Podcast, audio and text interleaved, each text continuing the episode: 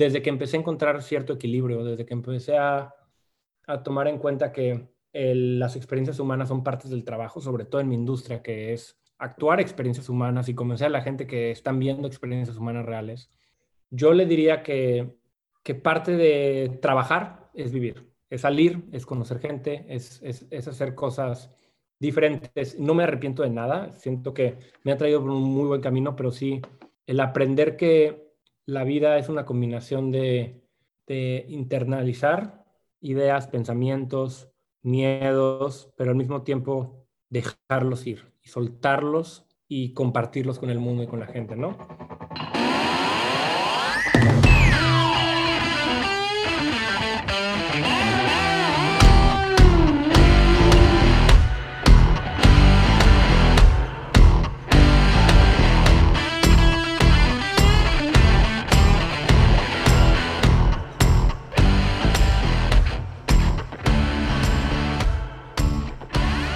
Gente, bienvenidos a un nuevo episodio de Cómodo el Incómodo. El día de hoy tenemos un gran invitado, Manuel del Valle. ¿Cómo estás, mi hermano? ¿Qué onda, mi Mao? ¿Cómo te va? Qué gusto estar aquí. A todo dar, muy bien, muchas gracias. Eh, muchas gracias por aceptar la invitación. Y ahorita, digo, llevamos nada de empezar la llamada, pero me estabas, nos estábamos diciendo que hace mucho que no platicamos. ¿Qué andas haciendo en LA? ¿Cuánto llevas ya allá? Y ahorita digo, creo que sigues estudiando todavía. ¿Qué andas haciendo?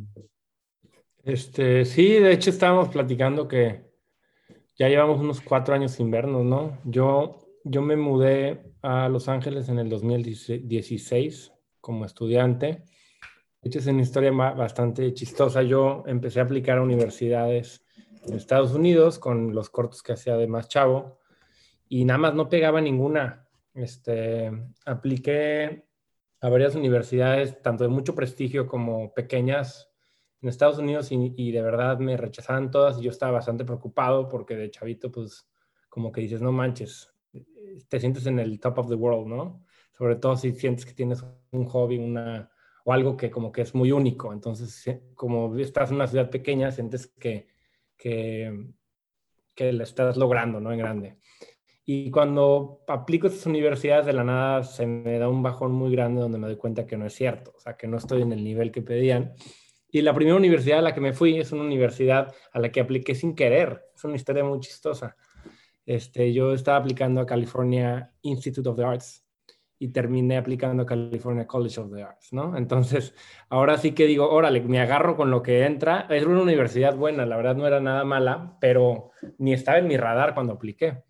Entonces me fui a San Francisco del 2016 al 2017 y mi gol era crear un portafolio, ¿no? Empezar a, enfocarme en, crear el portafolio que me, que me diera la entrada a una universidad en la que me sienta contento.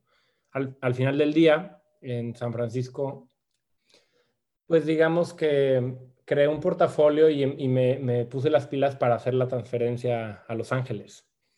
Y pues esa universidad que no conocía, que no, que sentía que no me iba a dar, que no me iba a dar nada, realmente me abrió las puertas a explorar otro tipo de contenido. Antes era muy comercial, que comercial no es malo, lo comercial es universal, ¿no?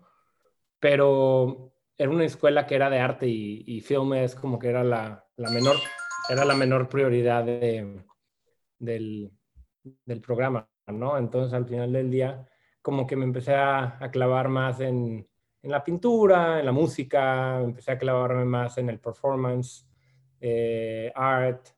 Y yo siento que eso me abrió la puerta como para llegar a Los Ángeles con una mentalidad que no, no se trata solamente de entretener, sino de como que crear algo este, que tenga más, sea más, que explore un poco más sentimientos personales y miedos y temas sociales. Y siento que ese error pequeñito de irme en el 2016 como que me abrió las puertas a, bastante las cosas que estoy haciendo ahorita, pero sí, o sea, del 2016 para acá siento que se me ha cambiado por completo la perspectiva y, pues sí, como unos cinco añitos, seis años ya llevo aquí en Estados Unidos.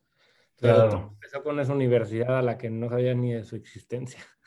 Qué loco. Sí, me imagino que pues ya el, haber llegado ahí, ahorita te pregunto el, del proceso de admisión, pero el haber llegado ahí, te dio otras herramientas para poder tú comunicar y poder expresarte. Y también he escuchado en, en, en entrevistas que dices que lo que comunicas o lo que expresas en este momento no es el manual necesariamente eh, que va a seguir siendo en un futuro.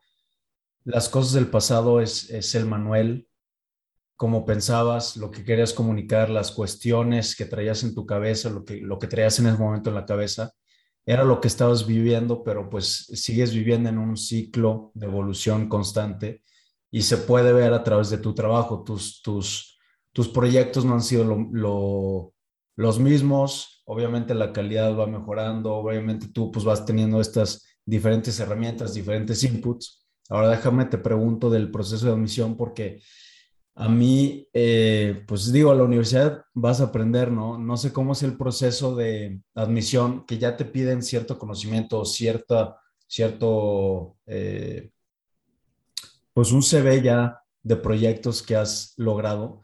No sé cómo es ese proceso de admisión, porque pues si lo que quieres es ir a aprender cine, pero si ya te piden unos requerimientos, significa que el nivel pues es bueno, es, es alto.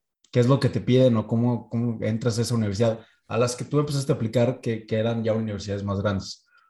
Pues fíjate que algo que me resaltó a mí mucho, eh, que es que yo me estaba confiando mucho en el contenido que estaba creando cuando, cuando me vine como a los 18 años. Este, yo estaba confiando mucho en, ah, no, pues hice este corto que tiene una cinematografía bonita y tiene nivel de producción y me metí este disfraz y este maquillaje que nunca había visto antes en, en cortos eh, y como que estaba contando mucho con el valor de producción de lo que estabas haciendo. Entonces no me entraba mucho en la cabeza que cuando eh, investigaba a la gente que entraba a las universidades veía que eran que no necesariamente tenía el mismo nivel de producción, ¿no? Entonces yo no entendía qué era lo no, no que, te, digo, en ese momento te sientes on the top of the world, ¿sabes? Y, no te das cuenta que hay demasiado por aprender. Entonces yo, yo estaba un poco frustrado porque estaba demasiado confiado en lo que era mi trabajo, ¿no?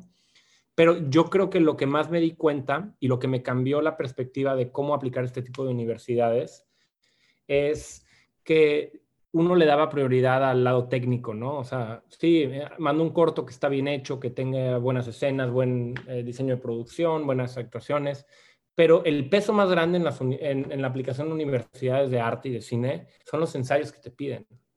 Porque el lado técnico del cine se aprende fácil, este, pero realmente lo que están buscando en las universidades de arte, las universidades de cine, es que en el momento donde te hacen una pregunta sobre qué te llevó a esta universidad, qué te llevó a querer perseguir arte, quieren entender que seas una persona que indaga un poco más allá del me gusta hacer cine, ¿no? Una persona que indaga un poco más allá del, del ah, pues quiero hacer visuales bonitos. Eh, les importa ver como que esa perspectiva diferente que, que tienes. Fue algo que yo aprendí en mi año en San Francisco. Me di cuenta que la manera en que respondía yo esas preguntas eran muy superficiales o muy como había aprendido antes, que era, demuestra que eres un buen académico, ¿no? Entonces, viniendo de, de, la preparatoria en la que yo vine, que es, tú sabes, es una, eh, es una preparatoria eh, que se basa mucho en como los valores clásicos eh, cristianos, católicos, pues yo mis respuestas que mandaba a las universidades eran muy eran muy enfocadas a como el, ah, déjame les demuestro que voy a ser buen estudiante, ¿no? Entonces, no, pues yo soy una persona apasionada y muy dedicada, les ponía, y eran, eran las respuestas que ponía todo el mundo.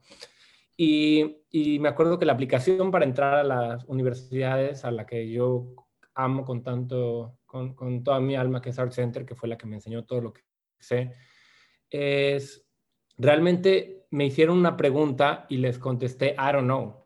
And here's why I don't know. No sé, y aquí está por qué no sé la respuesta a tu pregunta, ¿no? Fui absolutamente honesto y hablé de las cosas que me dan miedo sobre entrar a la carrera de cine, no lo que me hacía sentir que, que, me iba a volver exitoso, ¿no? Entonces mi ensayo casi que fue una carta de decir que le está diciendo no me acepten. Este, y siento que eso fue lo que me abrió la puerta como a, entrar a esta universidad, ¿no? Que lo que quería era ver vulnerabilidad en la gente que entraba a la universidad, no necesariamente como esa confianza de, ah, soy un fregón y te voy a dar buenas calificaciones. Entonces, para mí fue eso la aplicación y además fue eh, pues sí, el generar un portafolio, porque sí les importa el portafolio, les importa que, que no necesariamente que grabes con la cámara más, más cara cuando vas a entrar a la universidad, a eso vas, a aprender a grabar con la cámara más cara, sino que ya tengas, tengas una sensibilidad eh, de cómo contar historias y que, que, cómo contar el lenguaje del cine, que es muy diferente al lenguaje escrito, ¿no? Entonces fueron como esas dos cosas que siento que, me, que cambiaron de no aceptarme en ninguna universidad al segundo año entré a dos o tres que, quería y ahora me veía con la, tarea, con la tarea de escoger, ¿no? A cuál de las que me aceptaron yo quería entrar. Entonces, como que ese cambio de perspectiva me dio todo lo que necesitaba. Oye, Jan, me, quiero regresar eh, en el tiempo a cuando estabas todavía aquí en San Luis, a cuando empezaste, que hacías videos de pranks, no mames. O sea, me acuerdo que hacías videos, güey, que le prendían el periódico así a un güey que estaba leyendo y corrían así. Pero primero ahorita de lo que dices de la carta, ¿qué es lo que pusiste que te daba miedo de entrar a esta carrera del cine? En, en, esa como letter de admisión, ¿qué fue lo que les pusiste que, que te daba miedo para que, pues como bajar esa guardia y demostrar tu vulnerabilidad de que, güey, pues no sé, porque me da miedo esto, esto y esto?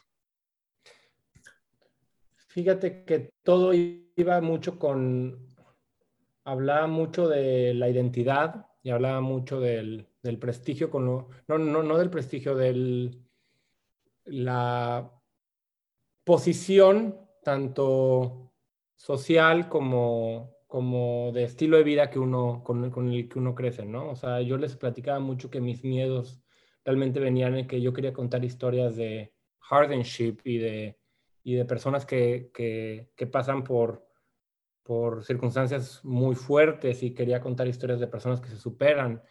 Y, y siendo 100% honesto en esa carta, yo hablaba de que pues era una persona que gracias a las circunstancias tanto económica en la que estamos, en la circunstancia eh, que tengo educación, que tengo todo, que realmente no había vivido las historias que yo quería contar. Y era algo que yo me abrí muy explícitamente.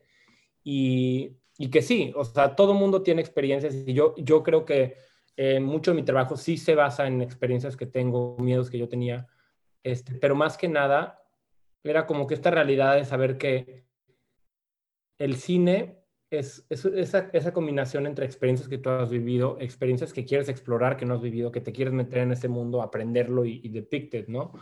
Pero como que ese era uno de los miedos, ¿no? Que, ¿Cómo puedo contar historias de personas que han superado cosas gigantescas y por lo menos a esa edad yo no sentía que había superado cosas gigantescas o físicas, ¿no? O sea, al final del día siempre relacionamos el,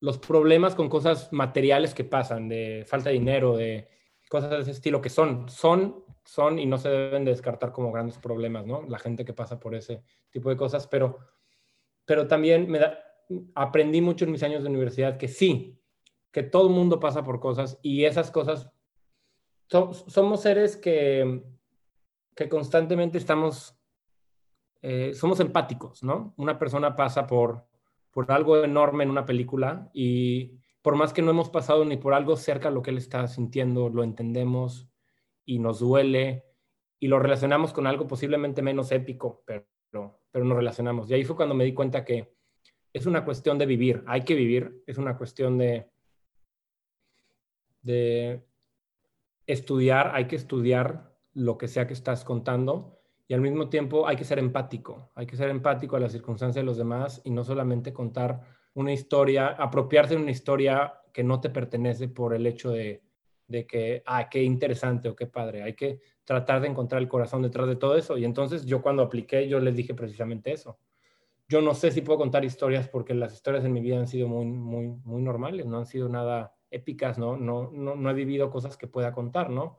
Y al final del día, viendo de regreso, siento que estaba mintiendo en esa carta. Sí he vivido cosas, eh, porque ya que uno aprende sobre la empatía, pues es un círculo muy cerrado el tipo de experiencias que el ser humano tiene. Nada más va por niveles de gravedad, ¿no? Y, y pues sí, más o menos iba por ahí. Y el miedo a que pues yo en la prepa era un desmadre, güey. Yo me iba de la fregada, no me iba bien en clases y el miedo también era como, oiga, no les vengo con unas buenas calificaciones de la prepa, pero les juro que sí me apasiona lo que es el cine, ¿no? Y pues sí, digo, los miedos evolucionan, ¿no? Eh, hace cinco años era eso, ahora son otras cosas. Claro, sí, fíjate que me identifico porque a veces a mí me pasa, em, porque no sé, si yo, le, si yo te quiero platicar a ti de que, oye, es que sí, sí puedes enflacar, güey, sí, no, neta no está difícil. Eh, si le echas ganas, comes bien, vas al gimnasio, te lo juro que sí puedes. Pero yo no te lo estoy diciendo de experiencia propia porque las situaciones en las que yo he crecido y afortunadamente como que toda mi vida yo me he mantenido bien, haciendo ejercicio, comiendo bien, gracias a mis jefes, a que yo también pues he hecho ejercicio, me gusta, lo disfruto. Entonces yo siento que, que, yo no tengo voz como para estarte platicando eso. O sea, como que tú vas a decir, güey, ¿cómo me vas a decir tú si toda tu vida has hecho ejercicio y a ti se te hace muy fácil? O sea, tú, tú no tienes voz en esto para estarme diciendo a mí. A veces siento eso y pues también me gusta por eso invitar a gente que a lo mejor ya vio esa situación le pregunto cosas, le digo, oye, ¿cómo lo hiciste? Me platica y a lo mejor ya siento que si eso se comparte, pues ya alguien se puede identificar más que si yo lo digo. Entonces, por eso me, me identifico. Ahora sí vamos a regresarnos a cuando estabas en primaria, güey, secundaria, prepa, que no mames, eras un desmadre, güey, en el colegio. Eh, no sé qué pedo, güey, como que tenías mucha energía, te encantaba estar haciendo, pues, desmadre, güey, eras la, la, pesadilla de los profesores, porque les caías bien, güey, pero, o sea, y eso está raro, les caías muy bien, pero como que, pues, no sé, no sé qué, qué pensabas, güey, en tu cabeza que tenías que estar echando desmadre y haciendo, haciendo algo. Me acuerdo mucho de tu canal de Macos, que hacías pranks, este, que usabas botargas, güey, o sea, ya le metías producción hasta esos videos de YouTube, que ya fue hace hace tiempo, no los encontré desafortunadamente, no sé dónde quedaron esos videos, los estuve buscando. Encontré en Amazon. No, hombre, güey. ¿Qué, qué, eh, Están guardados, están guardados. Con mucho amor los tengo ahí guardados. este, nada más me encontré unos de Lecid, que a lo mejor ahí tú, tú estuviste produciendo o algo. Pero, ¿qué onda eh, con esa etapa de tu vida, güey? Porque Digo, no sé cómo te sentías tú en, eh, eh, en un ambiente tan tradicional, güey, de colegio y tú querías crear y, te gustaba mucho el video, pero no sé si ahí ya sabías que te querías dedicar o qué, qué, qué pedo. Este, hijos, sí, eh, pasé por varias etapas. Empezó muy... Siempre supe que quería contar historias, ¿no? A mí, desde chavito, yo tengo cuentos que les escribo a mis papás y los tienen ahí guardados. Siempre me considero un storyteller. Yo no vengo de una familia donde alguien sea cineasta, no vengo de una familia donde me hayan inculcado este tipo de cultura de, del cine. Digo, mi mamá pinta, le, encanta pintar, no lo hace de lleno. Este, mi hermana diseña, ¿no? Y siempre le gustó ese tipo de cosas. Entonces tenía como que ese toque artístico en la familia, pero al final del día no pues no tengo esta, esta historia donde como que crecí con alguien que me, que me inculcara esto. Realmente yo creo que fue, fue, yo sí creo mucho en el instinto, creo mucho que la gente nace con diferentes tendencias y luego las desarrolla de acuerdo a las circunstancias en las que están, ¿no? Eh, los, los pranks y todo ese tipo de cosas que, que hacía salieron en un momento donde donde ya había hecho contenido que era bastante emocional y que sentía que, quería salirme como que de esa norma y que quería echar un poco más de relajo y quería como descubrir como que es, es, es, esa, es ese brinco de la pubertad que tienes unos 13 años y, estás acostumbrado a hacer historias para niños, y, pero quieres hacerlo algo un poco más rebelde, ¿no? Y, y como que para mí fue eso, ¿no? Fue como que el explorar un poquito el contenido que yo consideraba en ese entonces ser un poco más de adultos, ¿no? Eh, es material que hoy en día no me caracteriza mucho porque eh, la mayoría de, de las pranks, sorry to ruin this for you, perdón por arruinarlo, pero fueron muy truqueadas. O sea, eh, muchas de las cosas que hacíamos hablábamos con la persona y realmente era una estrategia como de generar controversia dentro del video, pero nunca rompiendo como que ese, esa falta de respeto o ese problema que pueda, o sea, nunca afectamos directamente a otra persona. Eso sí fue algo que siempre tuvimos muy, muy considerado, ¿no? pero sí nos gustaba como que genera un poco de rebeldía y si sentíamos que íbamos a hacer algo hacia alguien que no realmente no le iba a afectar su día ni nada, pues sí lo hacíamos, ¿no? Como el hacer ridículo enfrente de alguien, cosas así. Tengo unos videos que le tiramos la comida a alguien en McDonald's. Claro que la compramos y se la, se, la dimos y la tiramos, ¿no? Este, pero todo eso viene de la magia de lo producido y de lo ficticio y cómo la gente se la cree, ¿no? Este, eso es algo que yo creo que nunca le había hecho a alguien públicamente, que sí, sí fueron, fueron planeados, todo era una producción. Eh, digo, mientras le afectara a alguien, a alguien directamente. Claro. Este, y luego, pues vienen los cortos de, del PIBA, que era la única manera en la que yo salvaba la preparatoria. eran los cortometrajes que hacía con mucho cariño, eran historias muy enfocadas en los valores cristianos, católicos con los que crecí, y eran para este concurso PIBA, que prácticamente pues la gente eh, iba y veía los cortos y votaban, etcétera, etcétera, y eran historias muy humanas, historias muy humanas que tocaban temas fuertes, pero estaban hechas como para niños, ¿no? Hicimos tres cortos, uno que era la historia de un chavo que se vuelve mejor amigo de un niño con síndrome de Down que es apasionado a la música. Y, el segundo eh, se llamaba Doors, que era de un niño que cruzaba una puerta mágica y vivía diferentes aventuras. Y el tercero eh, era Corona de Cartón, que era de una niñita que es secuestrada y cómo convive con los secuestradores y cómo encuentra como que la fuerza para seguir adelante, ¿no?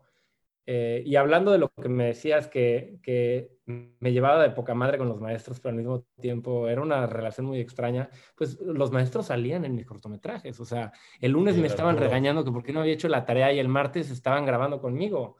Eh, Arturo Romo sale en la mayoría de mi trabajo, ¿no? El prefecto de disciplina del instituto antes que me mandaba reportes negativos, el, al día siguiente estaba grabando conmigo. Entonces, yo creo que eso, eso habla mucho sobre la relación, o sea, cuando uno está creando arte, cómo se transforman las relaciones humanas, ¿no? Eh, como que separas todo lo demás y, realmente estás en, un, estás en un ámbito de mucha creatividad y estás en un ámbito donde como que puedes ser abiertamente tú y con las personas que no necesariamente te, te llevas bien del día a día, ¿no? O que o hay una relación ahí extraña, ¿no? Eh, pues sí, sí, más o menos como por ahí empezó y luego pues ya me empecé a clavar en, los cortos que he sacado últimamente, que ah, después de, grabar, de graduarme de la prepa yo creo que llevo como 10 cortos en total, eh, con videos de música, comerciales, entrevistas, cosillas así. Pero empezó por ahí. Oye, ¿y en, algún momento te sentiste desentendido de alguna manera? Porque ahorita que dices que en tu familia yo hubiera pensado, la verdad es que no sabía, que alguien te hubiera más o menos como llevado por el camino del cine si no tenías referencia, porque de la, del, del círculo, vamos a llamarlo, en el que nos movíamos en ese entonces del, de que el colegio, güey, el ESID, todo esto, pues eras más o menos como el, ese, esa persona del video, de que, ah, Macos Pictures, el de los videos, ah, sí, el de los cortometrajes. Y era pues relativamente nuevo así lo veo yo, o esa es, mi opinión, era como pues algo nuevo. ¿Sentiste tú en algún momento desentendimiento por parte de, este pues, sistema, vamos a decirlo así, cuadrado, porque las instituciones en las que estuvimos pues son muy tradicionales? No sé si a tus papás, qué pedo, cómo lo vieron, si te dijeron estás loco o sentiste apoyo desde el principio. ¿Cómo te fue en, en esa parte? El apoyo, el apoyo literal siempre estuvo, ¿no? O sea, yo, yo veía que, yo le decía a mis papás, oye, quiero dedicarme a esto y, y nunca me dijeron, no, estás loco, pero sí me decían, oye, bueno, está bien, me late. Y has considerado arquitectura, que es un poco artístico, has considerado mercadotecnia.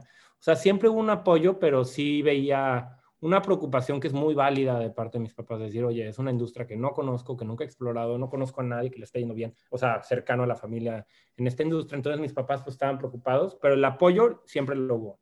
Siempre disfrazaban el no lo hagas con un, oye, ya has considerado. Entonces, eso sí se los agradezco con todo el alma. No, me, no se me puede olvidar la, la vez que grabé, que gané el premio PIVA, que es el premio este de, de, de los colegios católicos, que pues digo, eso era un, ahorita viéndolo de regreso, pues era un concurso que al final del día eh, no trascendía mucho eh, a mi futuro en mi carrera del cine, ¿no? Pero en ese entonces, pues mis papás nunca había ido a un festival, nunca había yo presentado mi trabajo públicamente en una pantalla grande, entonces fue un momento muy impactante para ellos cuando vieron el corto y se llevó el premio, ¿no? Este, en ese entonces, nunca se me va a olvidar cuando llegué a, San Luis y estábamos en Sanborns o algo así, ¿no? Y yo pues estaba viendo el equipo de cámaras, que siempre era algo que me atraía mucho. Y no se me va a olvidar que, que acaba, acaba de pasar eso hace como dos semanas, ¿no? Que me había llevado el premio en el PIBA. No se me olvida que llevaban una bolsa, no sabía lo que era, y me dieron una cámara, ¿no? Eh, una cámara que, digo, ya se los platiqué y, y nos reímos y, y, la usé muchísimo y la valoré y grabé muchísimas cosas ahí, pero era una cámara que, que ellos pensaban que era muy buena porque era muy grande. Pero era una cámara de reporteros, era una cámara de, para reporteros de Televisa que pues al final del día se veía grande, se veía imponente, entonces mis papás decían, órale, es la buena, ¿no? Entonces ahí va yo con la seguridad del mundo, antes tenía que llegar con mi camarita chiquita, casi que un celular, a decirle a la gente, oye, quiero grabar, iba con mi camarona de este tamaño y le decía a la gente, oye, voy a grabar aquí en esta peluquería. Y pues se sentían que venía un reportaje de Televisa y decían, órale, graba. Y ahí es donde empecé como que a explorar un poquito el, el, el usar diferentes tipos de locaciones y no necesariamente guardar en mi, grabar en mi jardín y cosas así, ¿no? Este, pero sí, no, siempre hubo apoyo de parte de mis papás, aunque sí notaba el, la duda, el miedo, y lo noto aún. Digo, me, me confían mucho, han visto cómo me he, sabido, me he sabido mover dentro de mi trayectoria, cómo he intentado y he, he, tenido algunos éxitos, he tenido algunos fracasos, pero ven que estoy moviéndome constantemente y ven que estoy luchando por lo que me gusta, ¿no? Eh, aunque todavía exista duda de parte mía y de parte de ellos de, de, qué es lo que sigue adelante, ¿no? De parte de los demás, pues, o sea, socialmente siempre fue un tema que yo decía como, ok, sacrifico este tema que hoy en día no, no, no, le tengo mucha importancia, pero en ese entonces era un tema importante, ¿no? Que es, ok, vas a fiestas, eh, ¿con quién te llevas? Eh, ¿Con quién sales a esa edad, no? Que era muy como, ay, este está saliendo con esta persona, no manches, qué cool y qué, qué chido que, que, que sí lo peló, que no la peló. Y existía todo este tema social como a los 16 años que, que pues uno le da esa, generalmente se le da esa prioridad, ¿no? O sea, la gente siempre decía, órale, este, si tengo que estudiar o tengo que ir a socializar para hacer amigos y conocer gente y, conectar con la gente a mi alrededor, pues siempre se le da la prioridad. Yo la verdad es que es algo que no le da demasiada prioridad. Eh, siempre me sentí muy acompañado por mis amigos, apoyado, eh, nunca me sentí solitario, pero sí era algo que sentía que la gente que jalaba, de cierta manera, a veces sentía ciertas... Se reservaba un poquito a entrarle de lleno porque sabían que era sacrificar ese lado, ¿no? Era sacrificar ese lado que no era, no era muy popular en ese entonces eh, dentro de, de, la gente con la que crecí, ¿no?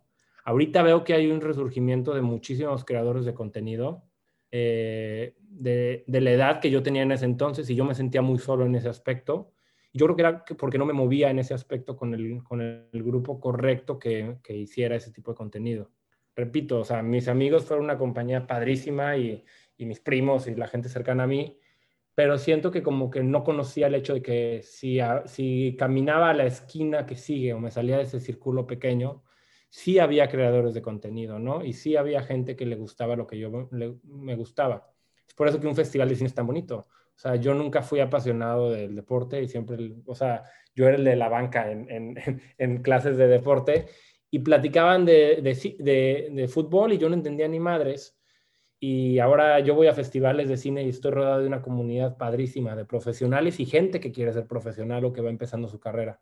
Entonces, ahora sí que sí fue un cambio muy grande para mí el entrar de lleno a esta carrera, a medio tentar las aguas porque pues ya te topas con gente que está 100% invested en lo que, en lo que te interesa, ¿no? Claro, y, mientras más te metes en tu, en tu arte, en tu deporte, en tu lo que sea, pues te das cuenta de la profundidad y la complejidad que tiene cuando a lo mejor tu visión de antes era muy superficial. Ahora, hablando de tus proyectos, digo, ya mencionaste Corona de Cartón, Doors, Mi Última Melodía, hiciste después Piel, Celeste, Bloodhound, eh, El Triste, Like an Old Rat, esos son el Socorro, esos son algunos. El más reciente es Nahum, Nahum, no sé cómo se pronuncia. Nahum. Nahum, Nahum. Que felicidades, digo, no, no lo he visto completo, he visto el trailer, este, premios, fotos, se ve, se ve muy chingón, felicidades, primero que nada. ¿Cuál es el proceso creativo? ¿Cómo aterrizas una idea? ¿Cómo, ¿De dónde nace primero la idea? ¿Cómo, ¿Cuáles son tus referencias? ¿Y cómo aterrizas esa idea? Ok, chance la escribes, después de escribir, eh, no sé, vas grabando mensajes de voz en tu celular, de ahí se lo platicas a tu coproductor, van este, creando diferentes o echándose la pelota de, creativamente a ver cómo se arma. Cuéntame tu proceso una vez que tienes una idea para armar un cortometraje, cómo es el timing y cuál es la etapa por la que va pasando la idea para ya concretar un cortometraje. Pues sí, mira, es, complejo, depende del proyecto, pero en mi caso, eh, para mí siempre nace de un momento de catarsis emocional, que se escucha muy sofisticado, pero es, algo muy sencillo, ¿no? O sea, eh, las ideas vienen de muchas maneras. Hay veces que empiezas con un simbolismo, ¿no? Que dices, ok, órale, me gusta la idea de tener, no sé, eh, una máscara de venado que representa esconder los miedos, ¿no? Es un ejemplo. A veces empieza con conceptos, a veces empieza con, anécdotas, a veces empieza con experiencias personales. En mi caso, como viene más que nada, es, es una combinación de esos, pero encontrando el catarsis de cada uno. O sea, es darnos cuenta que, que al final del día hacer contenido que se ve bonito es fácil. Eh, porque existe el equipo y existe la gente con la que trabajas, pero generar contenido que a ti al momento de hacerlo te duela es algo que, siento que genera una confianza de que vas de cierta manera por el camino correcto.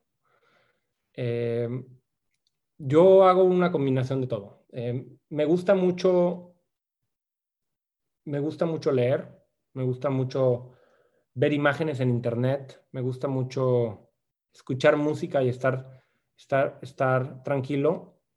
Eh, y como que tratar de proyectar lo que quiero contar, ¿no? Yo creo que el catarsis nace de como que el encontrar ese elemento en el que quieres contar, ya sea con lo que te hayas inspirado, ya sea un visual, una, canción, una experiencia, y tratar de encontrar con, con qué es con lo que te identificas y qué de esa historia te duele. ¿no? Te duele o te emociona o te pone la piel chinita, ¿no? Este, para eso, pues es un momento de mucha exploración personal, es, un momento de mucho, de internizarlas, eh, de que sean internas las ideas y no necesariamente platicarlas mucho. Es por eso que la mayoría de mis proyectos nacen dos años antes de que estén en la pantalla, porque, porque viene de una idea que está aquí en la cabeza, y si brincas directo a eso, se va a ver bonito, sí, se va a ver bien producido, sí, pero no necesariamente va a tener ese momento de pensamiento con el que constantemente te vas dando topes de, no, esto no funciona, no, esto no me importa, me gusta este visual, pero no sé qué me importa de esto. Entonces, es un proceso que yo creo que las historias que, que están saliendo a la luz hoy, la primera idea para esas me salió hace tres años y las historias que van a ver en tres años me nacieron hace tres años. Entonces, es un proceso que de mucha paciencia este, donde la gente cree que se te ocurre la idea, la produces y la sacas. Y no. O sea, hay gente que lo hace así, pero en mi caso y en el caso de mucha gente que yo conozco, es, internal, es, es hacer internas las ideas y encontrar ese momento de catarsis.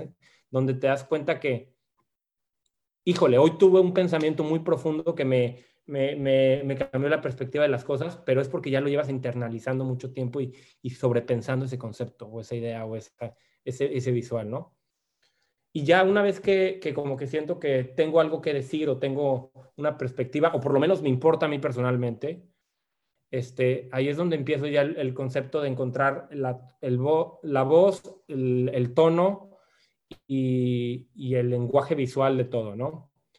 Porque se te puede ocurrir algo que en, papel funciona muy bien, pero si ya te vas a, cómo contarlo visualmente, eh, te puedes dar de choques con muchas cosas, ¿no? O sea, puede ser que quieras que sea una historia eh, muy como family friendly porque le quieres llegar a audiencias muy extensas, pero si no, si no entiendes que el trabajo del director no solamente crear el contenido, sino hacer que le llegue a la gente emocionalmente, no, te vas a, no vas a entender qué lenguaje vas a necesitar para tu proyecto.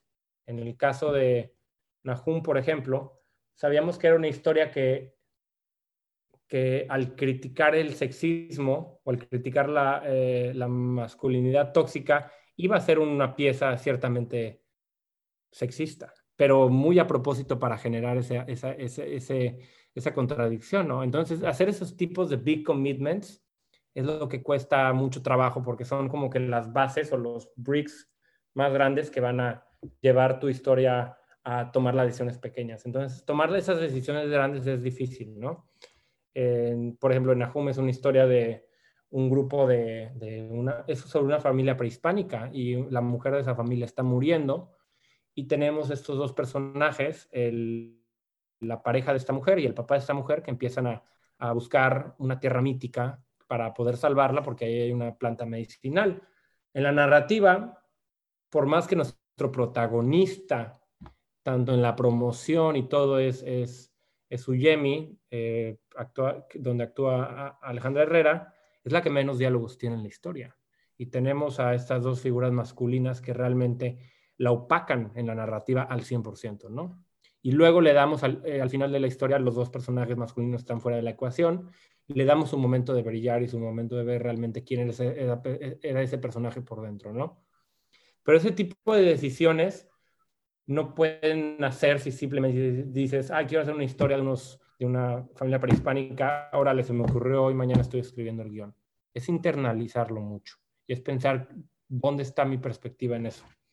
Del lado un poco más técnico, pues la, tarea de un director es encontrar eh, el tono visual desde cómo se va a contar la historia visualmente. Va a ser eh, con cámara en mano, va a ser eh, con, con, un movimiento de cámara muy sutil, va a ser en puro tripié sin que se mueva la cámara, qué tipo de iluminación va a ser, va a ser muy contrastada, no va a ser muy contrastada, y todo eso viene de ese punto inicial que es ese goal que tienes, es qué te conectó a esa historia, ¿no? Entonces, si es una historia que para ti habla sobre, la, sobre el miedo a no ser suficientemente bueno, como lo que es, como lo que es el triste, ¿no?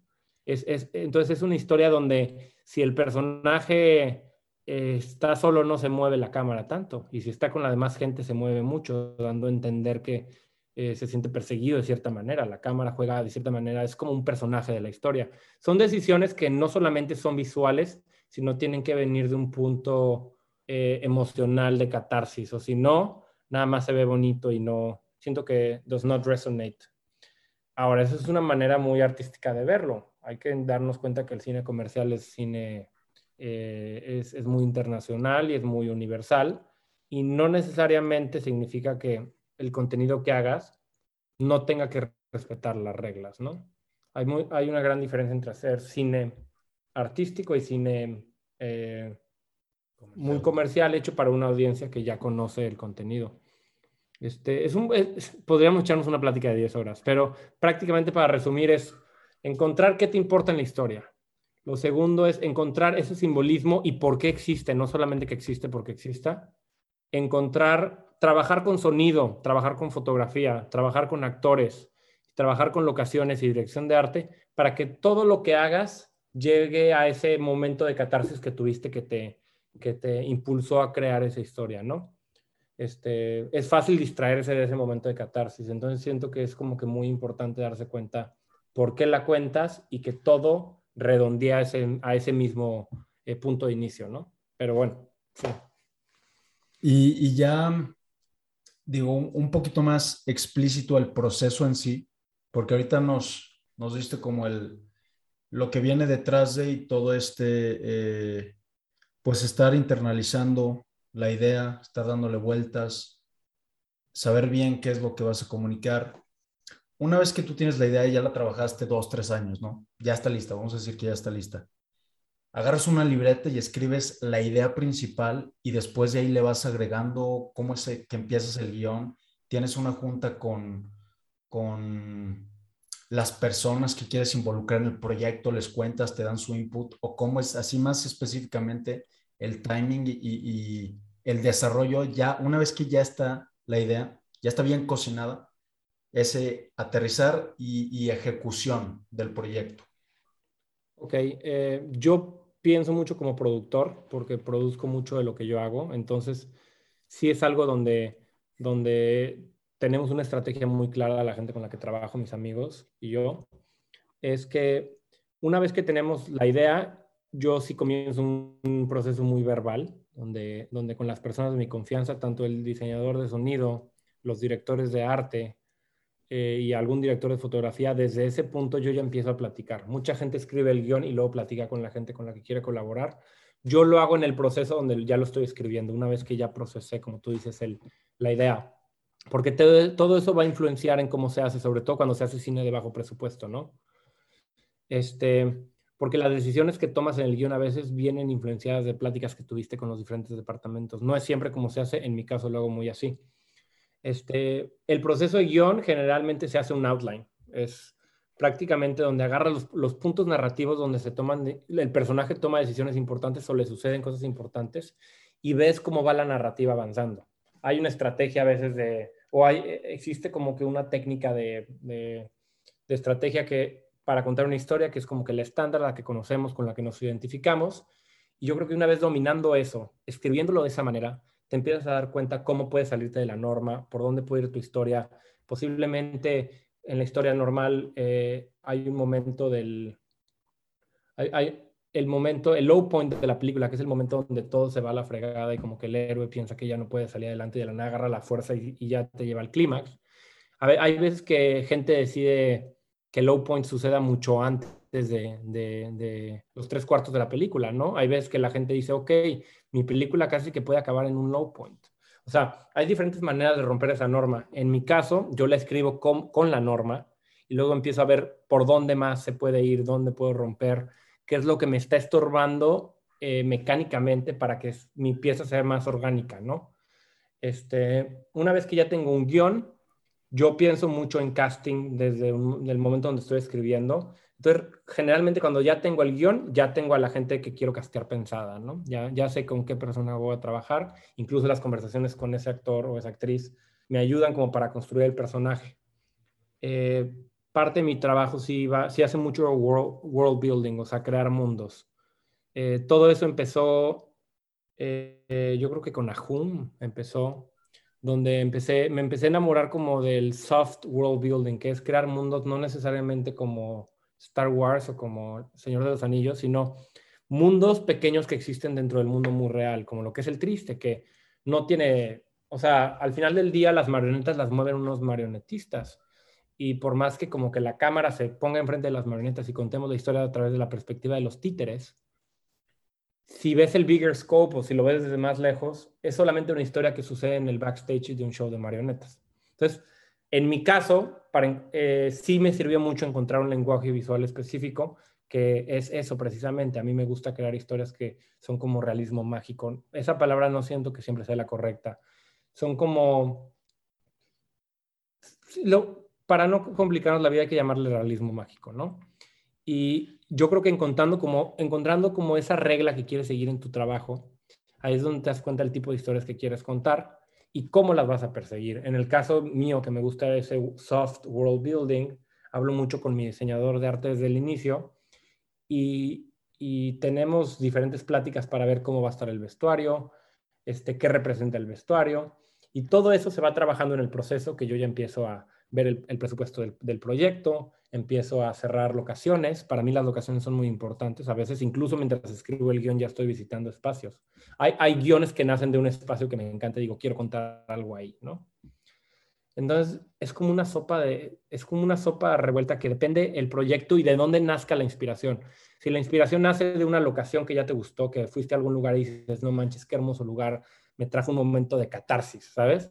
Ahí es donde dices, órale, bueno, quiero contar esa historia y la mayoría de las decisiones del guion van a estar inspiradas por ese momento de inspiración. Entonces, ya sea que lo primero que te inspira es una frase que dijo un amigo, ya sea que sea un, dolor que estás teniendo, ya sea que sea un miedo que tienes o una locación o simplemente el encontrar un talento que dices, wow, yo quiero trabajar con este güey, hijos, hizo esta pieza que conecta conmigo, desde ahí pueden hacer de cómo avanzan las cosas. Prácticamente es como que un elemento ancla que todo tiene que go, go back to that. Todo tiene que regresar a ese elemento ancla, que es como que lo que le va a dar congruencia a todo tu proyecto, ¿no? Hay veces que son locaciones, hay veces que son actores, hay veces que son una frase o etcétera, etcétera. Y ya grabando, pues hay que hacer blocking, que es cómo se mueven los personajes, cómo se mueve la cámara en relación a los personajes. Hay que ensayar con actores, hay que... Es un proceso muy largo que es muy difícil como que explicar en pocas palabras, pero una vez que ya grabas el proyecto, es pensar mucho en edición, en color, en, diseño sonoro, que es algo que es bien importante. La gente no se da cuenta que el, el 50% de una película viene del sonido, no necesariamente los puros visuales, ¿no? Un mal sonido te saca de una película. Malos visuales te sacan menos de una película que mal sonido. Eh, entonces, pensar mucho en sonido, pensar en toda la mercadotecnia del proyecto, porque todo eso es bien importante. El póster, todo eso, y todo tiene que traer una congruencia. Entonces, ese es el trabajo del director, darle congruencia a todo. Ya, sí, es, ok. Es un proceso este, largo, nos podríamos echar una plática de cinco horas. Sí, y, varía, digo, ya lo, lo, lo, que entendí es que varía definitivamente dependiendo del tipo de proyecto y de dónde viene esa inspiración o cuál es el, como esa, esa base para ese proyecto. Ahora, en cuanto a presupuesto o fondeo del proyecto o los proyectos que has hecho, los que estás haciendo ahorita, ¿cómo se fondean? O sea, ¿es parte de la universidad? o vas tú a buscar patrocinadores o cómo funciona eso y en qué se va la lana? Porque el, episodio pasado hablé con, que sale mañana con Jorge, Jorge del Gran Salto, que es un documental que acaba de salir aquí en cines, es documental deportivo, es largómetro, y él me decía que el 50% se le fue en viajes, en ir a grabar a, este atleta que está tratando de dar la marca olímpica, y lo demás, o sea, o la gran mayoría se fue en, en lo que dices del, del sonido, no sé cómo le, llama, pero prácticamente en la postproducción, o sea, edición del video y el sonido. ¿En qué se va también el presupuesto de tus cortometrajes y de dónde viene ese fondeo?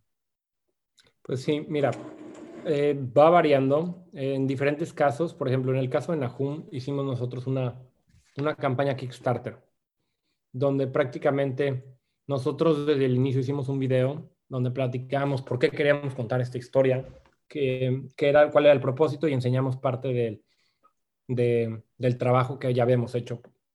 Previamente fue una combinación de Kickstarter donde donaron más de 80 personas, eh, se juntó un aproximado como de, se juntó como el 35-40% del presupuesto de Nahum se juntó a través de ese Kickstarter. Eh, otro fue inversión privada, que no fue mía, fue de uno de los productores, que dinero propio lo metió. Eh, gran parte también fue apoyo en especie de diferentes organizaciones, como en el caso de la Huasteca Secreta, que fue, eh, es, es, un hotel súper bonito que nos dio acceso a las locaciones, nos dio acceso a hospedaje y a cambio de pues, muy bajo presupuesto y a cambio de, que pues, podamos compartir un poquito al mundo dónde se grabó, ¿no? De hecho, me siento tan orgulloso que recibimos un artículo de LA Times que, que llama la locación un lugar bellísimo, ¿no? Y, llama, y dice el nombre de la Huasteca Potosina. Entonces eso fue un orgullo padrísimo porque les cumplimos la promesa, ¿no? Que fue, vamos a hacer ruido de, de, San Luis Potosí. Eh, Depende cada proyecto. Ahorita vamos a grabar uno en Veracruz, donde yo soy productor, no director, y, estamos con diferentes organizaciones, como Filmando en Veracruz. Eh, tenemos diferentes personas que les interesa el proyecto, ya sea de manera privada, como que quieren ver crecer su casa de rental house, entonces dicen, órale, yo le meto, pero necesito que esté logotipo, ¿no? También hay inversión privada, hay, hay fideicomisos que, que levantamos, hay eh, campañas de Kickstarter, depende cada proyecto. Eh, siempre, la verdad es que en todos los proyectos que hemos hecho sí hay cierta inversión privada porque es difícil levantar los fondos así 100%. Siempre es muy poquita, es un porcentaje muy pequeño, pero para cortometrajes es difícil levantar dinero. O sea, eh, pues al final del día no es algo que gana dinero. El cortometraje no gana dinero. El cortometraje es una manera de tú presentarte al mundo. Algunos dicen que para luego hacer un corto, otros aman tanto el cortometraje que simplemente por el craft de hacer el cortometraje, pero generalmente los cineastas lo usan como para probar que pueden hacer un largometraje y luego hacer su largometraje. En mi caso yo he hecho muchos porque amo el largometraje, el cortometraje, no necesariamente se trata de hacer mi largo, que sí lo voy a hacer y estoy en desarrollo de mi película, pero entonces más o menos por ahí se va levantando el dinero. Eh, para largometrajes hay fideicomisos, hay, hay apoyos privados, eh, hay un apoyo donde el 15% de los impuestos de una empresa se pueden ir a, las artes y cultura en México. Entonces es simplemente es aplicar que tu proyecto esté bien fundamentado, bien planeado y si ganas ese apoyo, pues prácticamente ya puedes ir con cualquier empresa y decirle, oye, ahora me quieres soltar el 15% de tus impuestos y ese 15%, pues al final eh, iba a pérdida de todos modos, entonces a la empresa no le cuesta trabajo este, no le cuesta dinero y, impulsan el, apoyo en, México, ¿no? Que está un poco en riesgo ahorita por el gobierno actual, ¿no? Pero, pero creo que sigue en pie hasta ahorita. Este, el presupuesto, cuando estás empezando tu carrera, cuando, cuando estás haciendo cine muy independiente, que no está apoyado por grandes empresas o grandes, o que no tiene ya un plan de distribución, algo que, con lo que yo me, me enamoré de este concepto cuando era, estaba en Film School es que favores se pagan con favores. Es la manera en la que yo empecé a hacer, mis proyectos. Al final del día era una inversión muy pequeña, pero lo que hacíamos es que agarrábamos personas que estaban estudiando cine también, que querían generar muy buen contenido y le decíamos, ok, hagamos una cosa, tú vente a apoyarnos en este proyecto y nosotros te apoyamos en el que sigue. Y era una manera de como que generar relaciones humanas, pero también al mismo tiempo muy, o sea, viéndolo como una inversión a futuro, donde tú sabes que estás apoyando a alguien y lo haces con el amor del mundo y que luego esta persona va a venir a apoyarte y lo haces con el amor del mundo y así es como crecemos mutuamente. Hay personas que neta, yo me siento tan contento que hicieron su primer cortometraje o su segundo o tercer cortometraje y yo les apoyé, este, no sé, eh, cargando cables y acomodando cosas y ahorita están haciendo películas para HBO, ¿no? Y luego tengo amigos míos que fueron mis directores de fotografía para un proyecto chico y ahorita están trabajando en series para Netflix. O sea, es ver a las personas crecer mutuamente y es como crecen nuevas generaciones. Entonces, sí, los favores son una gran parte de la inversión de los proyectos cuando eres un cineasta joven. Este, ya llega un punto donde no puedes estar simplemente pidiendo favores, donde ya la gente trabaja lleno en eso y ahí es donde cambia el juego mucho, ¿no? como estudiante, como cineasta joven, sí funciona muy así y ha sido un gran apoyo para generar contenido padre. Y bueno, el presupuesto se da muchísimo en equipo de cámara. En mi caso, el presupuesto se da muchísimo en, diseño de producción, porque me encanta generar vestuarios, eh, me encanta generar personajes interesantes y pues la calidad se nota. Yo tengo un equipo de arte que fue con el que hice Piel, Nahum, El cielo no es de nadie, el video de música que acabamos de sacar, que son Mario, María, este, Josué, y, y, estos, estos brothers este, trabajan con presupuesto alto, pero para lo que hacen es muy poco. O sea, realmente es eh, ahí es una combinación de, de favor más dinero físico, ¿no? Entonces, depende mucho, depende mucho cada proyecto, este, pero yo sí diría que es cámara, diseño de producción, es importante pagarle bien a los actores y en el caso que vayas a salir, hospedaje. Hospedaje siempre es muy caro y alimentos. Este, pero es que hay tantas variantes. Eh, Postproducción es muy cara, por ejemplo, el diseño de sonido es muy, muy, muy caro porque la gente no entiende esto, pero tú cada vez que escuchas un paso en, una película, no es el paso de la persona eh, actuando en set. Es un paso que le mandaste a alguien para que eh, en la madera le haga así y luego los maché. Y tú piensas como audiencia que estás escuchando los pasos en tiempo real y no es cierto. Este, si alguien le mete un golpe a alguien, tú piensas, o sea, tú como audiencia crees que es el golpe que ves en pantalla, no es cierto. El triste, por ejemplo, es un ejemplo perfecto. Ahí no se grabó absolutamente ningún sonido en set. O sea, estábamos escuchando Pink Floyd en lo que grabábamos. Y lo ves el corto y escuchas eh, las rechinadas de la madera de la marioneta caminando, escuchas este, eh, escuchas a gente hablando de fondo, escuchas los pasos de los títeres y los pasos de los marionetistas, escuchas este, muchísimas cosas y la gente no le da valor a, lo que es el diseño sonoro, o sea, es, es, crear algo desde cero. Entonces ahí se va muchísimo de, en mi caso de mi dinero, se va muchísimo en, en diseño de sonido que le, le, doy mucha importancia yo. Claro, sí, no, es, es, es, un pedo y digo, yo no tengo absolutamente idea de, la, de producción de video, cine, o sea, absolutamente nada. Y por eso me, me da mucha curiosidad de, pues, en qué se va la lana, porque a lo mejor se pueden escuchar que son cantidades grandes que se tienen presupuestadas para cortometrajes que, que son cortos, corto el, el, nombre lo dice, pero el dinero se te va así. Si tú me dices, güey, ¿cuánto te puede costar una bici? Una bici te la puedes comprar de 5 mil pesos o hay bicis de medio millón de pesos. Entonces, yo en el cine no tengo absolutamente noción de qué cuesta hacer nada y por eso te, te pregunto muchas gracias por la respuesta. Ahora, ¿qué, qué, ¿cuándo se viene? Porque escuché que se venía hace como un año, creo, que ya estabas pensando en tu primer largometraje.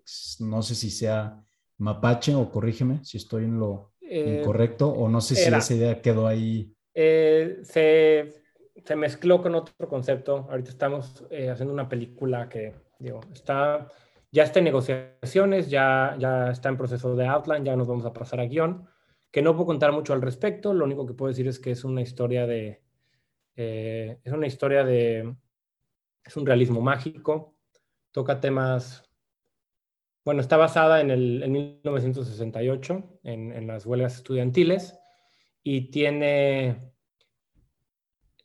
es, es, como, es una combinación, es una combinación de, de body horror romantizado con, con drama. Es, es, una película muy bonita que habla sobre el aprender a vivir y habla de las diferentes versiones de amor que existen en el mundo, tanto a algo, a una causa, a una persona, a un padre, a una hija. Y pues es una película muy bonita que estamos creando ya, ya estamos en, esperamos en, un año, en dos años ya estar en proceso de producción, posiblemente antes, si las cosas caminan bien. Pero sí, ya es, un, es, es una película ya en grande escala. Entonces estoy muy emocionado. ¿Y este proyecto ya es monetizable? O sea, es algo que ya esperan. Eh, ya es una película que sí queremos que esté en cines, que vaya a festivales y que en algún punto termine también en alguna plataforma de streaming. O sea, ya es algo más formal que el cortometraje, pero el, el medio del cortometraje pues siempre, siempre lo va a tener acá. La neta me encanta a mí. Claro. Y en este proceso, por ejemplo, de esta película que digo que no es Mapache, ya es, es otro proyecto, ideas ahí combinadas. ¿Cómo, ¿Cómo está viviendo de eso el director, productor, o sea, el equipo? ¿Vas levantando eh, patrocinios o apoyos y de ahí tienen que sacar su sueldo para estar ¿no? Viviendo estos dos, tres años, o cómo funciona. Sí, bueno, yo ahorita estoy en un proceso muy independiente donde eh, el primer paso es generar confianza y encontrar eh, a la casa productora que sienta que, que pertenece a tu historia, ¿no? Eh, estamos en un proceso no necesariamente de financiamiento todavía, sino de encontrar a esa casa productora que le va abrir las puertas y a partir de ahí ya se empieza a hacer el, financiamiento del proyecto. Este, estamos en un proceso más creativo que técnico ahorita, estamos en el proceso de escribirla, en el proceso de compartir ideas con diferentes estudios y en el proceso de pues, ir descubriendo de, como te digo, el catarsis de la historia, de, de dónde viene y qué cosas no cuajan con la idea inicial o el por qué se está contando la historia y cómo darle congruencia a todo, ¿no? Entonces estamos en ese proceso, pero en lo que se escribe el guion, se está ya negociando con alguno, una que otra persona eh, o estudio que le interese contar esta historia. Este, y es por eso por lo que es, es, como que bien importante darse cuenta que los proyectos crecen de diferentes maneras. Hay gente que ya llega con un guion completo con una empresa y le dice, órale, la quiero dirigir. Y dicen, órale, va, ahí te va la lana y ahí te va el apoyo y ahí te va nuestro conocimiento y nuestra experiencia, ¿no? Hay gente que, tiene un guion y va con estudios y nada más no pega y dicen, órale, yo lo levanto ahorita a ver cómo le hago, ¿no? que es súper válido y súper padre la gente que lo logra hacer y que le va muy bien. Y hay gente que llega con un concepto, platica con el estudio y mientras está platicando con el estudio está generando ya el guion, está generando los personajes, etcétera, etcétera, a la par de que ya se genera un interés. Y este es el caso nuestro, es lo que estamos haciendo y ya estamos en el proceso de guion ahorita en lo que estamos tratando de cerrar en qué casa productora pertenece esta historia, que está bien chida. Chingón, felicidades. Gracias. Este, hermano, pues ya esperamos verlo cuando salga. Sí, Dos, tres añitos. Ahora, si, puede, si te puedes regresar en el tiempo, güey, al Manuel Morro que estaba aquí echando Macos Pictures, experimentando, porque también escuché que, que dices que mientras más joven eres, eh, mientras no sea todavía una etapa tan formal en tu carrera como productor, como, como creativo, tienes esta ventaja de poder estar experimentando. Y es, es una chava que te pregunta, ¿de qué le dirías a mi, a mi primito, güey, de 13 años que se quiere meter? Y le dices, güey, pues eh, que, que experimente, o sea, que se meta a hacer de todo y a ver qué le gusta y por dónde, por dónde le va pegando. Si te pudieras regresar tú a ese Manuel de Macos, morrito acá, güey, desmadroso, que, andaba viendo qué onda con el cine, ¿qué le dirías para hacerle el, camino o ese trayecto al punto en el que has llegado hasta ahorita, hacérselo más fácil? ¿Cómo qué consejo te darías a ti mismo de hace 10 años? Em, es, yo creo, yo creo que es una cuestión de equilibrios en la vida. Este, yo empecé a descubrir hace poco la importancia del equilibrio, de no solamente, o sea, si tienes una pasión y yo, eh, mis amigos me dicen, güey, ya cálmate, o sea, tómate un descanso, ¿no? Pero antes estaba en un punto mucho peor hace dos, dos años, eh, donde estaba clavadísimo en el trabajo y no existía nada para mí en este mundo, ¿no? Y es algo que me avanzó mi carrera y me, me está ayudando mucho, pero desde que empecé a encontrar cierto equilibrio, desde que empecé a a tomar en cuenta que las experiencias humanas son partes del trabajo, sobre todo en mi industria, que es, es, es actuar experiencias humanas y convencer a la gente que están viendo experiencias humanas reales. Yo le diría que, que parte de trabajar es vivir, es salir, es conocer gente, es, es, es hacer cosas diferentes. No me arrepiento de nada, siento que me ha traído por un muy buen camino, pero sí sí, sí se me hace bastante, bastante interesante el, el aprender que la vida es una combinación de, de internalizar ideas, pensamientos, miedos, pero al mismo tiempo dejarlos ir y soltarlos y compartirlos con el mundo y con la gente, ¿no? Eh, yo creo que los avances más grandes que han habido en mi carrera, mi temprana y joven carrera, no estoy en una posición para decir eh, que ya la rompí ni nada, pero lo, los, más, los avances más grandes que he visto en estos últimos años han sido precisamente por eso, porque aprendí a tener un poco más de equilibrio. Y cuando digo un poco, digo un poco, porque la verdad sí estoy clavadísimo en mi trabajo. Este, pero aprendí a soltar un poquito y a, y a empezar a pensar más en la experiencia humana y menos en el, en el lado técnico del cine, ¿no? Eh, que yo creo que es algo que te lo permite mucho ya el, el conocer los lados técnicos, el aprender, el tener la experiencia, te, permite como que olvidarte el lado técnico un poquito más y clavarte más en lo humano. Entonces, para resumir, como que la experiencia sería, eh, o el consejo sería, este, no tengas miedo de no, tengas miedo de contar cosas que te apenaría contar a esa edad, ¿no?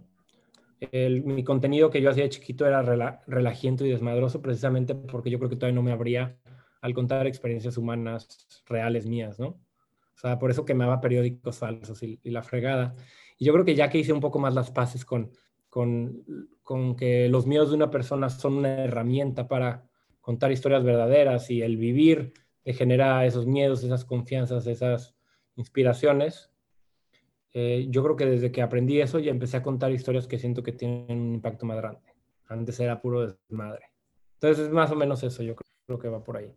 Sí, porque también la gente se identifica más. Digo, si estuviéramos platicando y me cuentas que todo es color de rosas, güey, que, que tienen dinero para todo, que todo te sale bien, que todos tus cortometrajes han sido un éxito, creo que es mucho más difícil que alguien se identifique con eso, a que platiques la, la neta y las cosas que sí le pasan a la gente, güey, porque todo mundo vive sus, sus batallas y, vuelvo a lo que decías al principio, que las batallas son muy personales y todos viven por, por cosas muy diferentes. Y pues también hay que aprender eso, que, que naces con ciertas ventajas, ciertas desventajas en una situación totalmente diferente a alguien que puede estar viviendo al lado de ti, güey, pero que, que sus condiciones de vida son extremadamente diferentes y para bien o para mal. Entonces, pues creo que esa vulnerabilidad que, de la que hablas y que quieres proyectar también ayuda a que la gente se identifique mucho y diga, no mames, pues yo también viví eso, me está proyectando eso, estoy entendiendo eso. Ahora... te da mucha perspectiva, te da mucha perspectiva. Claro, totalmente de acuerdo. Ahora ya metiéndonos un poquito más en tu vida, pues en LA, güey, que, que pues una ciudad muy chingona. Eh, ¿Cuál es un, día en tu rutina? Una rutina en tu día, o sea, cómo vives el día a día, qué haces, güey, un fin de semana o un día entre semana, te levantas, no sé si, este, no sé, güey, medites, te sales a caminar, después te vas al, a la universidad, regresas, le das a tus proyectos, ¿cómo es tu rutina? Em, va variando, depende del momento eh, de mi vida, pero eh, yo creo que la más constante que he tenido sí, sí viene mucho de la meditación al inicio del día. Para mí es algo muy importante porque si te levantas luego, luego y lo primero que tocas es tu celular, ese es como que el punto de no partida de, de decir, híjoles, ya empecé mal mi día. Para mí es bien importante en, el momento donde me levanto que lo primero que pase por mi cabeza, lo primero que pase en mi vida sea un momento personal de mí para mí. Este, entonces, para mí el momento de meditación sí es bien importante en la mañana. Eh, siempre, no necesariamente es una meditación tradicional como siento, como se enseña, es una que yo me inventé de mí para mí, que es precisamente como que el, el hablar profundamente de lo negativo en tu vida y lo positivo, y cómo balancear las cosas y, y ver esos miedos que tienes en el presente y de cierta manera verlos de manera imparcial.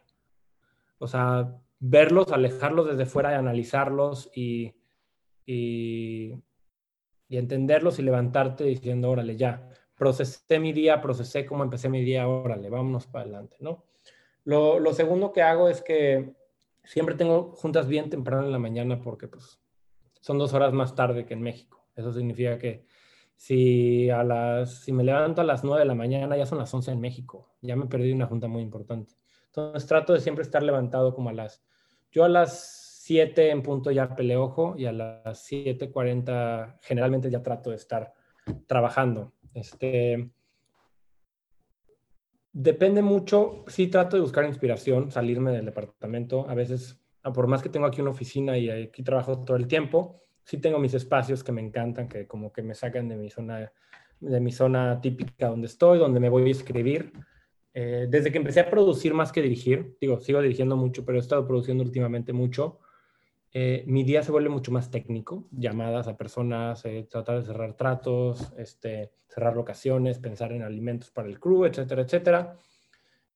sí trato de ponerme una cantidad de horas al día donde es, es trabajo directo frente a la computadora y no necesariamente tener redes sociales que me distraigan ni nada por el estilo. Es que va variando, no tengo algo muy específico. Yo creo que sí hay tres cosas que sí son constantes, que generalmente son, es la meditación. Eh, tengo también este hábito de ponerme una hora para contestar todos mis mails, WhatsApps, Facebook, todo, dejar todo vacío para que me deje descansar y concentrarme en lo creativo. Este, y pues también todo el trabajo de marketing que hay detrás de los cortometrajes, pues es algo que consume mucho tiempo y que yo y con la gente que se dedica a eso, sí nos tratamos de enfocar porque el alcance que le hace un corto son las nuevas oportunidades que aparecen. Entonces sí dedico una parte del día a eso, ¿no?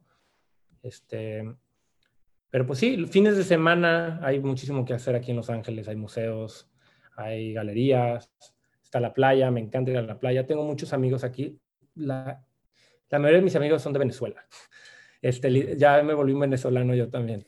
Este, me voy con ellos, este, y, y pues diferentes cosas. También a veces voy a hikes, no, no muy comúnmente, pero, pero sí trato como de encontrar un tiempo para distraerme de lo, de lo creativo y de lo, de lo del cine, ¿no?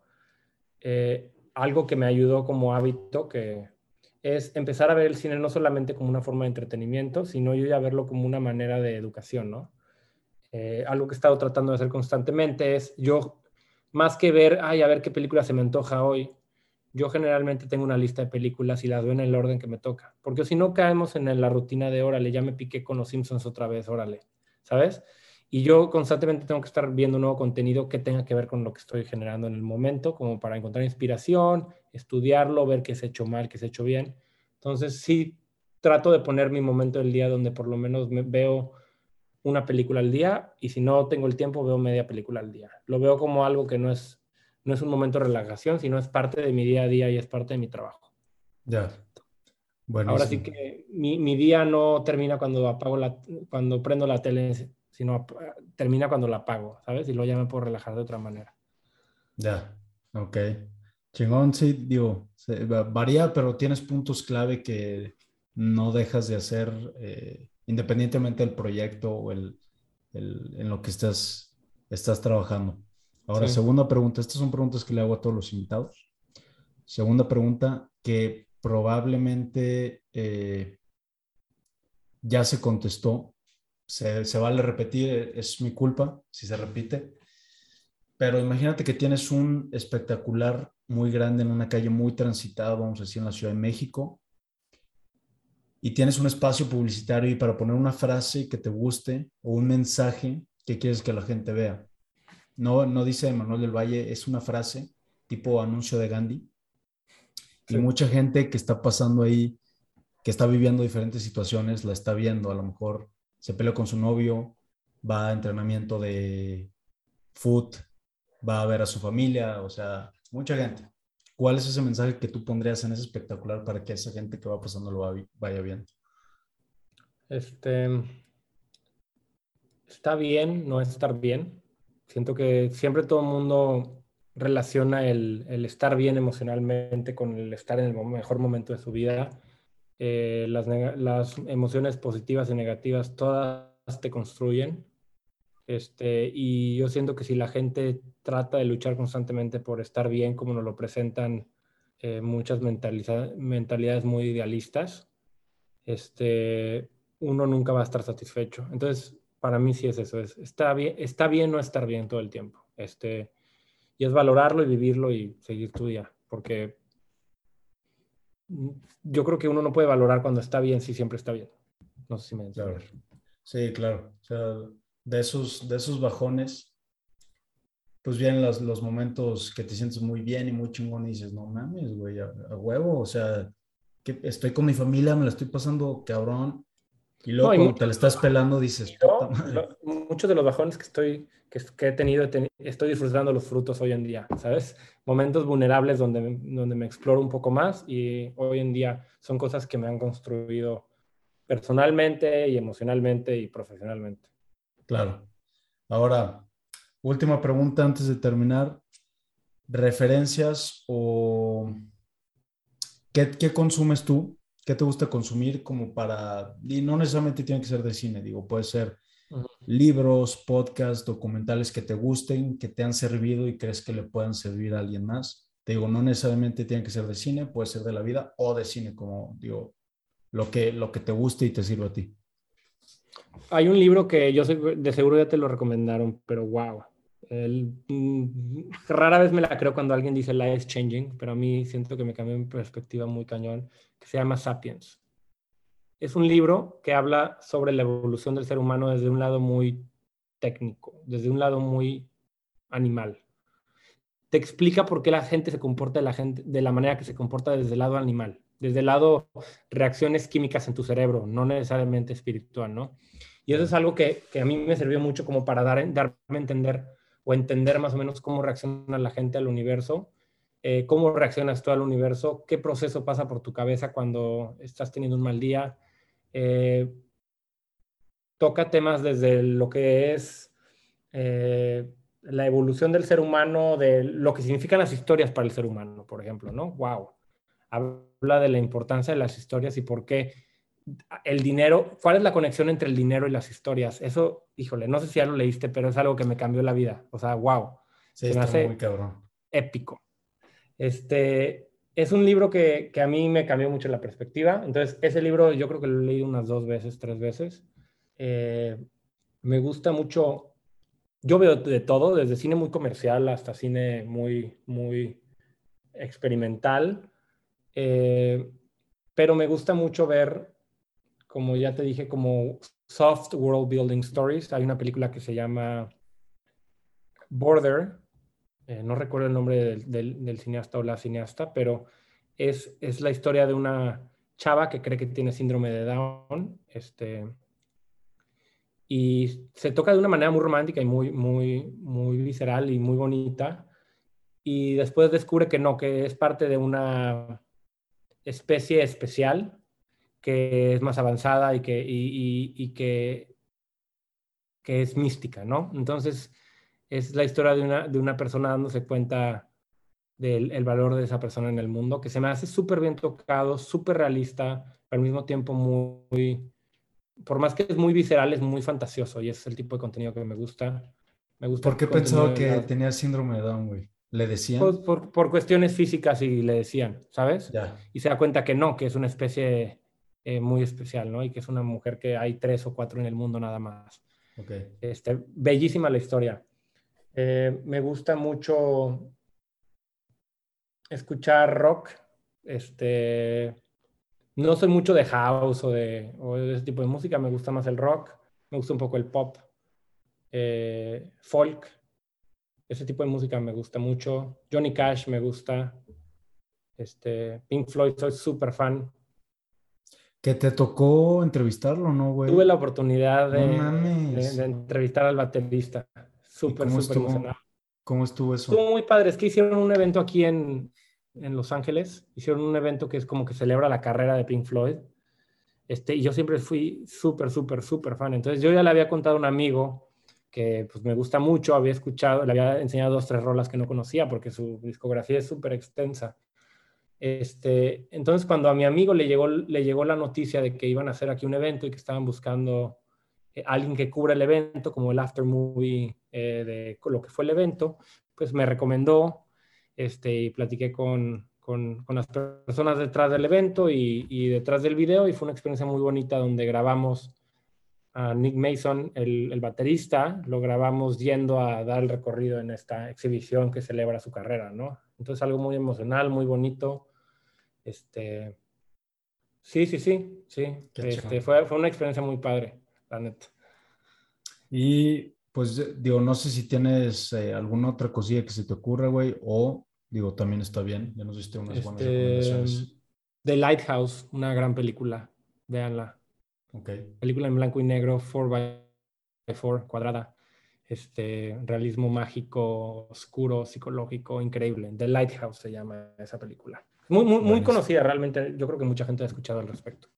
Va, buenísimo, hermano. Oye, pues para acabar, digo, otra vez te agradezco aceptar la invitación. Gracias a la gente que se quedó hasta ahorita escuchando. ¿Cómo te puede encontrar la gente en redes sociales y dónde puede ver tu trabajo? Eh, en redes sociales estoy como Manuel DBMA, las iniciales de mi, de mi apellido que es del Valle Martín Alba, Manuel DBMA. Eh, de mi trabajo pueden conocer un poco en www.manueldelvallefilms.com. No todo está en línea ahorita porque el proceso de festivaleo es un poco celoso en ese aspecto. Te piden que esté nada más disponible en los festivales. Pero en Instagram siempre, siempre estoy compartiendo dónde pueden verlo, dónde pueden comprar tickets. Este, generalmente es, está muy padre porque generalmente lo proyectan entre otros cortometrajes. Entonces, al, al comprar un ticket para alguno de los cortos, pues como que ves contenido de diferentes cineastas y yo creo que alguien que no, que no está muy acostumbrado a ver cortos, pues al final del día pagas pagas por una experiencia completa, no solamente el corto, ¿no? Es una, es un misconception que hay muy grande que la gente dice, no, ¿cómo? O sea, ni de broma voy a pagar por un corto. Realmente es, pagas por la experiencia completa de duración de una película entera, pero diferentes historias pequeñas. Ya. Buenísimo, hermano. Pues muchas gracias otra vez. Te mando un abrazote hasta LA y pues no Igual, hermano. Y éxito y qué padre lo que haces con este podcast. Órale. Muchas gracias, bro. Gracias a todos.